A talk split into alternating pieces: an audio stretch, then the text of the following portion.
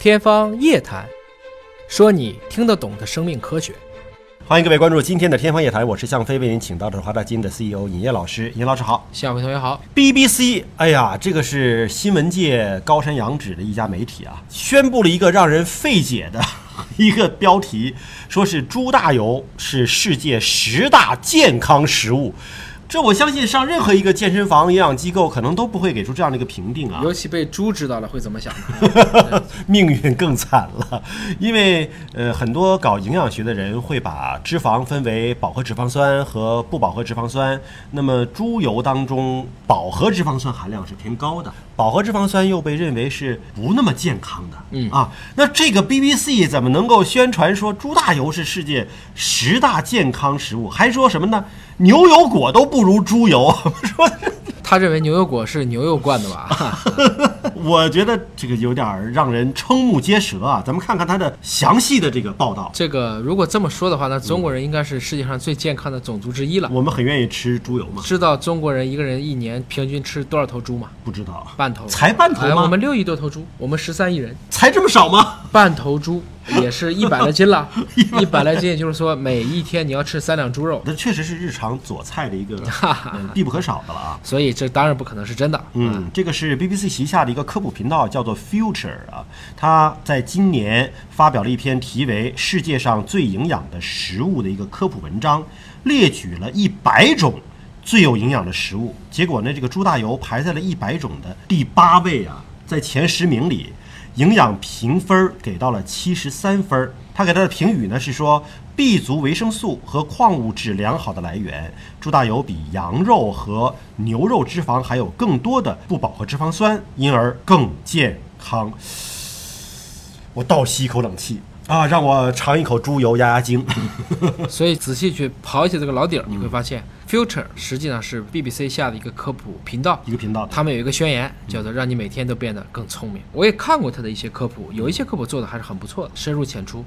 但是呢，这个世界最营养的一些食物，那我们一定要去找。这个频道不可能莫名其妙评这个呀，对它一定会有一个引用的一个所谓的论文原文呐。嗯，那这原文在哪呢？原文是二零一五年发表在 Plus One 的一个杂志上的灌论水文。之王啊，说是韩国研究者采集食物营养成分的一个公开数据，那么主要是根据美国农业部的一个数据库，那么采用了一种独特的评价方法，对超过一千种的生的、天然没有加工的或者简单加工的食物做了一个营养均衡性的评价。呃，我觉得很奇怪啊，BBC 是英国的媒体，对，选用了韩国的研究者选，用的是韩国团队引用的韩美国对数据做出的对结论，绕了一大圈儿。对，那完了么给中国人看， 现在有两个中国人在去讲这个事儿 啊，他说，首先假设有一种减一分则太瘦，增一分则太肥的十全十美的超级食品，很均衡。嗯啊，他假设有这个东西，说人只要吃这种食物，就能供给人体所需的全部营养成分啊，并且哪一种都不多，哪一种都不少。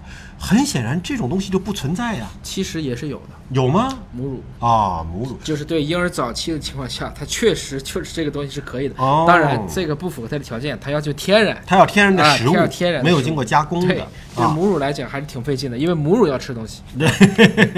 哎呀，总之它的这个评分的标准看起来也挺复杂。对，所以呢，我翻翻文章一看嗯哈，他把所有的这些食物作为参照，作为一个尺子，这一千多个食物就一个个对呗。对就看这些食物，我就把它用还原论啊，嗯，拆除这些，比如说糖类的营养、元素嗯蛋白质类的、脂肪类的、维生素、矿物质，大家就拆呗。拆完了以后，他给出了一个叫做 NF，也就是营养适当性。这个怎么翻译呢？这个其实也很难讲，它叫 nutritional fitness，、就嗯这么一个词。那么超级食物的 NF 就这个营养适当性就是一，嗯其他的食物当然我们认为也不能有零了吧，嗯，总能是零到一之间了。最后猪大油就评到了零点七三，这就是你那个七十三分的。啊，七十三分这么来的，因为零点七三大家觉得这个听着别扭啊。换算成百分制，当然，老外也是五分制的，嗯我们还用百分制吧。嗯我们这里就把猪大油定为了七十三分，因为是韩国人打的分嘛， 所以他习惯百分制。嗯因为长久以来啊，咱们都说猪油炒菜好吃，这是对的。的，特别是潮汕呢，经常猪油通心菜，嗯很多人觉得嘖这个炒菜香，但是呢，实际上它一直是垃圾食品的代表。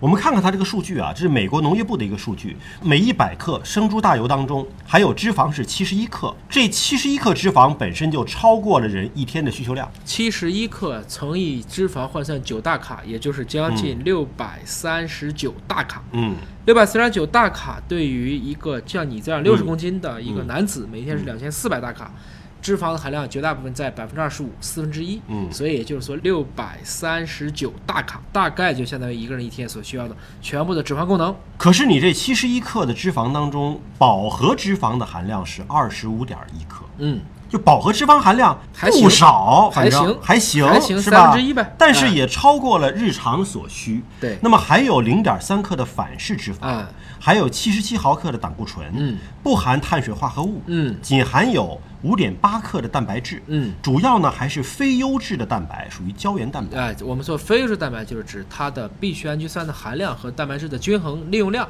不是特别的合理，首先呢，这一百克的猪大油，它的营养是不均衡的。不均衡。啊，绝对是不均衡的，而且含有大量的饱和脂肪。对这是之前呢一直认为它并不是健康食品的这样的一个原因。嗯，那我们看看韩国的团队为什么认为它是健康的呢？